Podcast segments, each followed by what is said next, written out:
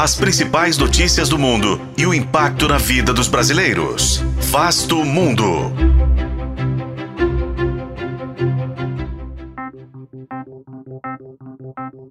As Nações Unidas temem uma catástrofe de direitos humanos com a expulsão em massa de afegãos do Paquistão.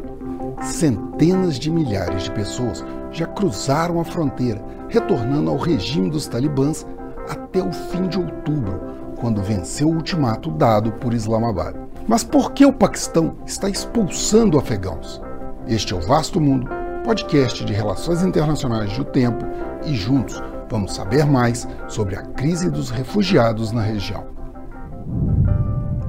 O Paquistão tem mais de 4 milhões de imigrantes afegãos, sendo 1 milhão e 700 mil estariam irregulares no país. Pelo menos 600 mil entraram no país depois de 2021, quando os talibãs retomaram o poder. Mas Islamabad deu um prazo para que todos os ilegais retornassem ao Afeganistão até o dia 1 de novembro, senão eles seriam presos e deportados. Até o fim do prazo, pelo menos 138 mil haviam cruzado os postos de fronteira em direção ao Afeganistão. A Acnur, Agência das Nações Unidas para os Refugiados, alertou para o risco de uma catástrofe de direitos humanos, com perseguições a antigos funcionários do governo afegão, ativistas e jornalistas que haviam buscado refúgio no Paquistão e agora estariam sujeitos a penas do Talibã, como prisões arbitrárias, tratamentos cruéis,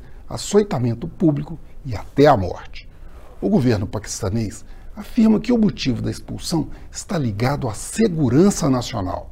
As províncias ocidentais registraram diversos atentados suicidas, incluindo contra mesquitas islâmicas, e o governo acusa os migrantes de incentivarem o radicalismo. Além disso, o Paquistão está passando por um período de instabilidade política. Em agosto, após a condenação do ex-primeiro-ministro paquistanês Imran Khan, o parlamento foi dissolvido e o país passou a ser governado por um executivo provisório. E em setembro, anunciou a convocação de eleições gerais para janeiro de 2024, bem depois do prazo de 90 dias determinado pela Constituição, abrindo caminho para um longo período de expectativa e incerteza sobre o futuro político do Paquistão. Eu sou Frederico Duboc e este foi Vasto Mundo. Acompanhe este e outros episódios no YouTube, nas plataformas de streaming e na programação da FM O Tempo.